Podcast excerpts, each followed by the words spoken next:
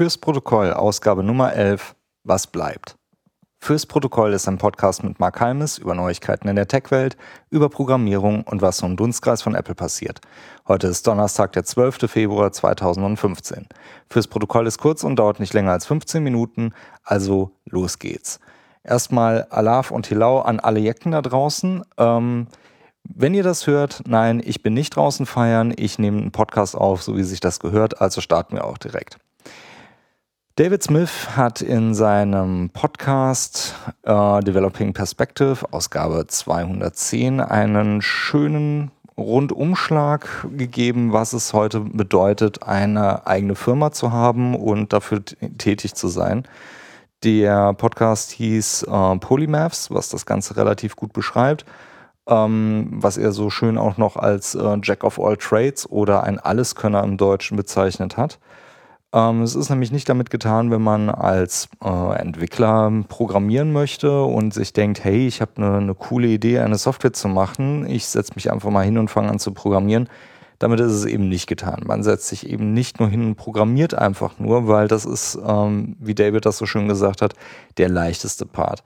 Und ähm, was mich sehr beeindruckt hat, war, dass er einfach sich mal hingesetzt hat, 20 Minuten gebrainstormt hat und mit einer richtig, richtig großen Liste von verschiedenen Sachen rauskam. Unter anderem Sachen wie General Development, iOS Development, Server Development und der ganze Kram noch mit dazu. Ich will jetzt eigentlich nicht so sehr auf diese Liste nochmal eingehen und ähm, die einzelnen Bestandteile, die David da schon gesagt hat, nochmal noch mal wiedergeben. Aber was ich gerne nochmal darauf eingehen möchte, ist die Vielfalt, die es einfach braucht, um, um eine Firma zu, zu erläutern. Auch was, was Underscore David da nochmal gesagt hat, war auch die, den Unterschied zu kennen, was es eigentlich bedeutet, wenn man selbst eine Firma hat oder wenn man angestellt ist und diese ganzen Sachen für einen erledigt werden.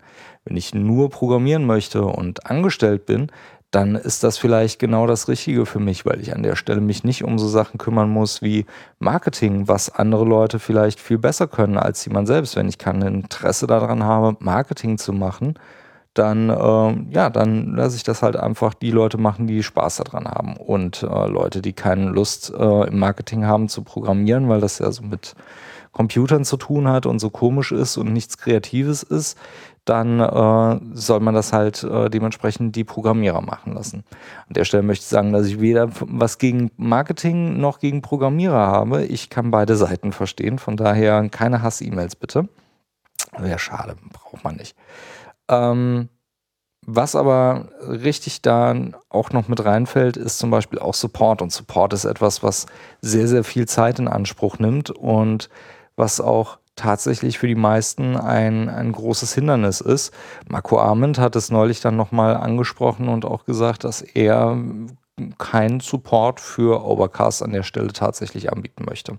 Egal was es an dieser Stelle ist, egal welche Features requested werden oder welche Bugs irgendwie aufkommen, die Bugs wird er wahrscheinlich selber kennen. Das ist zumindest seine Aussage. Oder ist es ein Feature, wo er nicht wirklich Interesse hat, auch nur darauf zu antworten, dass es vielleicht irgendwo mit reinfällt. Weil und jetzt kommt die Erläuterung, man hat an der Stelle einfach nicht die Zeit, auf jede blöde E-Mail zu reagieren, die irgendwie reinkommt. Das sind seine Worte, nicht meine. Aber in gewisser Art und Weise hat er an der Stelle recht. Er hat natürlich äh, ein, ein gewisses Zeitkontingent, was er am Tag zur Verfügung hat. Und ähm, als Entwickler muss man sich entscheiden, okay, als Solo-Entwickler wohlgemerkt, für eine Firma, für seine eigene Firma, was möchte ich denn an dem Tag tun? Möchte ich entwickeln? Möchte ich ein neues Feature machen? Möchte ich vielleicht irgendwas daran arbeiten? Möchte ich vielleicht Marketing machen, um mein Produkt weiter nach vorne zu treiben? Muss ich mich vielleicht um Backend-Sachen kümmern? Ist der Server irgendwie umgefallen oder kann ich mich heute hinsetzen und nur 587 E-Mails durcharbeiten und zurückschreiben, ja, kommt in der nächsten Version, ist schon gefixt, klick doch mal hier, mach doch mal dies. Ist einfach so eine Sache. An die Leute, die tatsächlich als Solo-Entwickler sich die Zeit nehmen, auch wirklich zu antworten auf E-Mails und da wirklich auch Feedback geben, Hut ab. Das ist echt eine Menge Arbeit. Es macht nicht immer Spaß, darauf zu arbeiten, äh, zu antworten und äh, mit dem, mit dem, was man halt von, von Kunden reinbekommt, zu arbeiten. Glaubt mir, auch ich weiß, was es heißt, vom Kunden was äh, gesagt zu bekommen.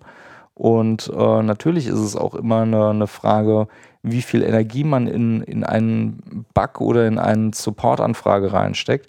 Und was ich versuche, ist so, so oberflächlich ich meine Zeit auch dort an dieser Stelle nutze. Ich habe auch nicht die Zeit, ein, ein Essay zu schreiben, nur weil irgendwas nicht funktioniert, aber ich versuche trotzdem, so viel Infos in so wenig Zeilen wie möglich reinzupacken und trotzdem noch meinem Gegenüber, dem Entwickler oder dem Support-Team irgendwie behilflich zu sein. Und ähm, bisher bin ich ganz gut damit gefahren. Ich hoffe, dass äh, die Gegenseite das auch so sieht. Aber was ich persönlich immer mache, ist reinzuschreiben, hey liebe Leute, wenn, wenn euch das nicht reicht, dann pinkt mich bitte an und äh, fragt, fragt bitte nochmal genau, was, was ich euch äh, vergessen habe mitzuteilen und äh, teilt mir das mit, damit ich euch auch helfen kann, mein Problem zu fixen. Weil darum geht es im Endeffekt. Ich will ja was gefixt haben und äh, mein Gegenüber sollte das dann auch dementsprechend einfordern dürfen, ohne irgendwie die Angst zu haben, oh Gott, jetzt muss ich den Kunden anschreiben. Nein, nein, nein, das soll definitiv drin sein. Und äh, wer eine richtig gute Support an der Stelle hat, ist Agile Tortoise. Und zwar hatte ich ähm, mit, mit iCloud neulich Probleme gehabt und das Ding hat einfach nicht zwischen iPad und Telefon gesynkt und wer mich ein bisschen kennt und weiß, äh, dass ich Drafts sehr, sehr, sehr gerne einsetze und nutze, der weiß auch, wie, wie verzweifelt ich sein kann und, und fast böse sein kann, wenn dieses Feature nicht funktioniert und meine Notes nicht, nicht gesynkt werden. Das äh, kann bei mir echt äh, nervöse Zuckungen ausrufen. Auf jeden Fall habe ich ihm geschrieben und äh, der gute Mann arbeitet, soweit ich weiß, auch alleine und trotzdem nimmt er sich die Zeit, liest das durch und schreibt zurück. Es hat ein bisschen gedauert, er hat mir aber geholfen, hat äh, mein Problem an der Stelle nicht direkt fixen können, aber er konnte mich zumindest in die richtige Richtung drehen, damit ich mir selber helfen konnte. Dann komme ich auch direkt zum nächsten Teil. Es gibt ein Update von Drafts und zwar Drafts 4.1. Das Ding ist ich weiß gar nicht, wo der, wo der gute Mann immer seine, seine Energie herholt, irgendwie noch was an diesem Ding dran zu drehen und noch irgendwas cooler zu machen. Aber er hat es mal wieder geschafft. Eine richtig coole Geschichte ist ähm, Force Update of Drafts in iCloud. Und zwar, wer so wie ich ein kleines Problem mit, mit Drafts hat und nicht jede Note einzeln antippen möchte, um dort ein, jetzt sync doch das bitte mal auf die andere Seite zu packen, hat jetzt einen Knopf unter iCloud in Drafts und kann dort draufdrücken und dann wird das angetreten und synchronisiert. Gut, dass ich das noch nicht testen musste, weil bisher, toi toi toi, ich klopfe auf Holz, funktioniert das Ganze bei mir eigentlich relativ cool. Ein anderes geiles neues Feature, was dazugekommen ist, ist der Select Mode. Und Select Mode erlaubt in der Übersicht der einzelnen Notizen, diese auszuwählen, also Bulk Operation, und dann halt Bulk Operations auf dem Ding auszuführen. Unter anderem archivieren, löschen und so weiter und so fort. Ich muss nicht mehr einzeln die ganzen Notizen rüberziehen und äh, dort irgendwas mitmachen und äh, drauf arbeiten, sondern ich kann das jetzt halt wirklich mit, mit den Selektierten machen. Richtig geil wird das Ding aber erst, weil es jetzt ein Feature gibt, was mir diese kompletten Notes auch zusammenpackt. Und ähm, meine Güte erleichtert mir das Leben das für die, für die Vorbereitung der Show Notes, weil ich jetzt halt einfach schön durch meine, durch meine Reading List durchfliegen kann und kann immer, wenn ich irgendwo was finde, direkt in Drafts reinschmeißen, habe dort meine URL und wenn ich fertig bin und habe dann durch und weiß genau, okay, ich möchte das reinnehmen, ich möchte das reinnehmen, ich möchte das irgendwie in die Show Notes mit reinnehmen, dann äh, tappe ich die einzeln an, klick auf Merge und dann habe ich eine Liste und habe alle Notes da drin, die ich, die ich mir zusammengezogen habe. Hervorragendes Feature, finde ich richtig, richtig gut. Die Merch-Reihenfolge, die ist allerdings ein bisschen tricky, weil da, da das habe ich im ersten Moment nämlich nicht kapiert. Und zwar fängt das mit der Reihenfolge an, wie ich einen Node selektiert habe. Und zwar in umgekehrter Reihenfolge. Das heißt, wenn ich die unterste Node in meinem, in meinem Stack, die unterste, selektiere, danach die oberste im Stack selektiere und dann eine in der Mitte selektiere, dann wird die erste Node ganz oben auftauchen, die zweite Node in der Mitte und die dritte dann ganz unten. Eigentlich logisch, aber man muss es, glaube ich, einmal ausprobiert haben, bis man versteht, wie es funktioniert. Aber eine richtig coole Sache, finde ich richtig gut. Dann habe ich heute noch was gefunden, da habe ich mal wieder ein bisschen schmunzeln müssen. Ich habe nämlich was auf Heise gefunden und zwar ein, eine Ticker-Mitteilung von Facebook. Und zwar kann man jetzt einen sogenannten Nachlassverwalter bei Twitter hinzufügen. Äh, Firlefanz, bei Facebook natürlich hinzufügen. Und ähm, in Protokollausgabe Nummer 3 habe ich das schon mal erwähnt, dass ich das für sehr, sehr wichtig erachte, dass man bei Diensten mittlerweile einfach die Möglichkeit haben sollte, nach dem Tod irgendwas mit diesen Informationen noch anfangen zu können oder vielleicht sogar an andere übergeben zu können, damit die mit diesen Informationen was machen. Und Facebook, Hut ab, ich hätte nie gedacht, dass ich das sage, hat dieses Feature umgesetzt und ich finde das richtig, richtig gut, dass sie diesen Schritt gehen. Ich finde das natürlich auch von, von Facebook, die Plattform kann mir relativ egal sein.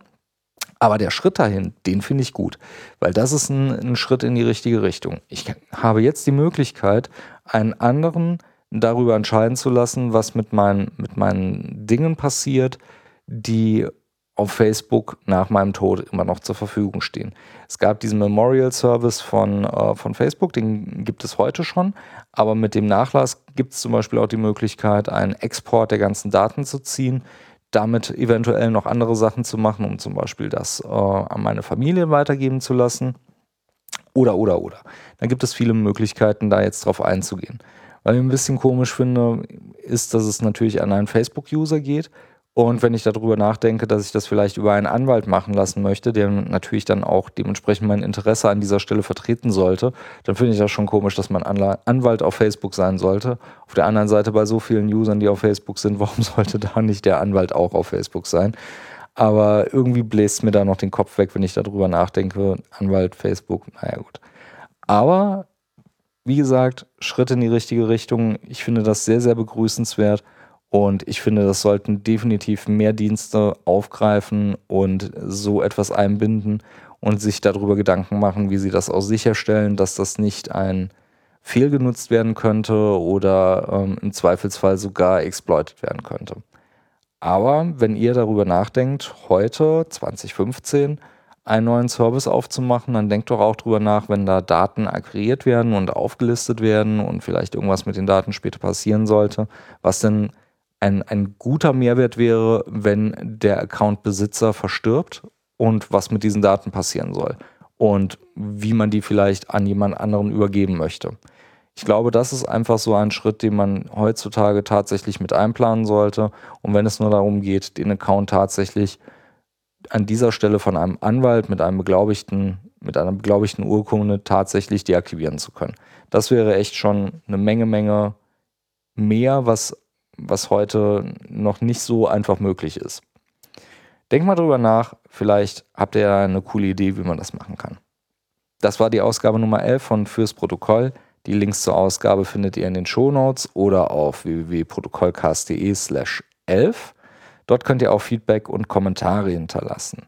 Gerne auch an Protokollcast auf Twitter oder auf app.net.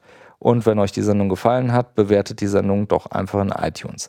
Das hilft anderen Hörern, den Podcast zu entdecken und ich freue mich natürlich auch über schöne Reviews.